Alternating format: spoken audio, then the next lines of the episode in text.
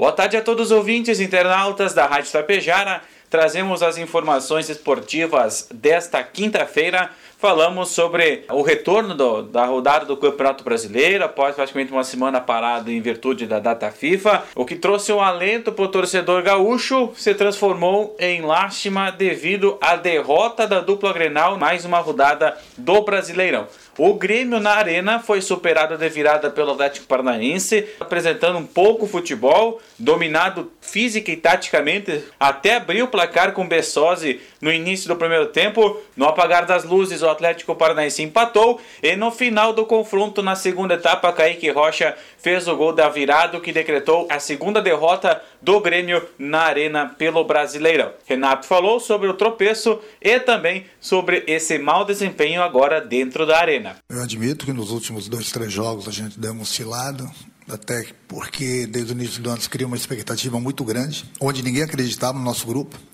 Essa é a realidade. Muita gente da parte de vocês estava achando que o Grêmio ia brigar para não cair.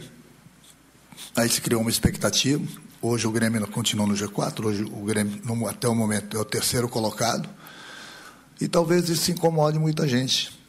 O ano nosso, volto a repetir, ele é muito, muito bom. Lógico que a gente sempre briga pelos títulos. Mas se a gente voltar atrás, como vocês costumam falar, o Grêmio veio de uma segunda divisão.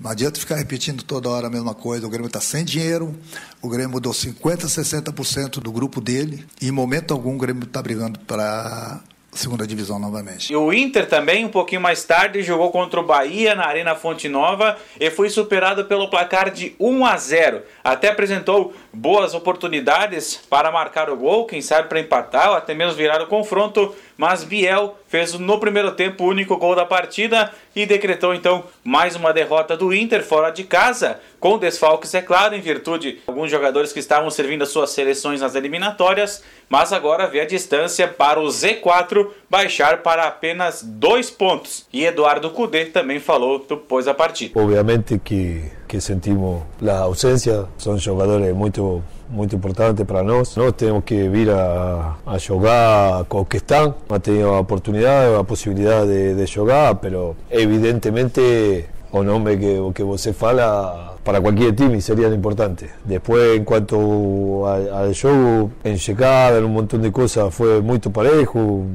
Cuanto a números, más, tenemos una realidad que nos está costando mucho hacer gol, sobre todo cuando, cuando tenemos algunos de falque, ¿no? También. Una realidad que no podemos ocultar, ninguém puede ocultar, tenemos que trabalhar. A dupla Grenal retorna em campo no final de semana. O Grêmio no sábado enfrenta o São Paulo no Morumbi e o Inter domingo à tarde recebe o Santos no Beira-Rio em Porto Alegre.